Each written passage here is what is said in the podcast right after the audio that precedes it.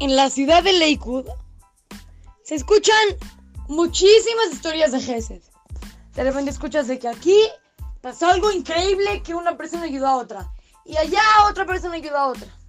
Pero hay algo que realmente impacta fuera de lo normal. En una de las casas de Lakewood, en la puerta, hay un letrero donde está escrito, querido Yehudi, favor de pasar a mi casa a tomar algo de beber. ¿Qué te imaginas? Bueno, vamos a entrar y va a haber un garrafón de agua. Y si pensamos para bien, vamos a pensar que es agua fría. Cuando abrimos la puerta, encontramos un refrigerador lleno de refrescos, paletas heladas, aguas de sabor, helados, todo, de todo. Y gratis. Y no solamente eso, también un letrero que dice, gracias por ayudarnos a hacer Gesed contigo. Gracias por ayudarnos a poderte ayudar. ¡Wow! Es una moraleja muy grande para nosotros.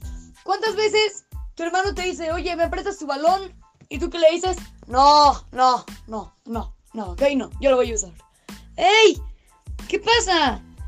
¿Cuántas personas hacen Gesed increíble?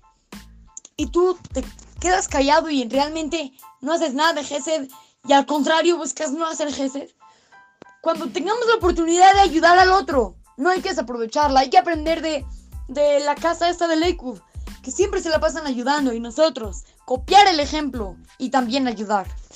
Así es que, los saluda su querido amigo Shimon Romano para Try to Go Kids, Talmud Torah, Monte Sinaí.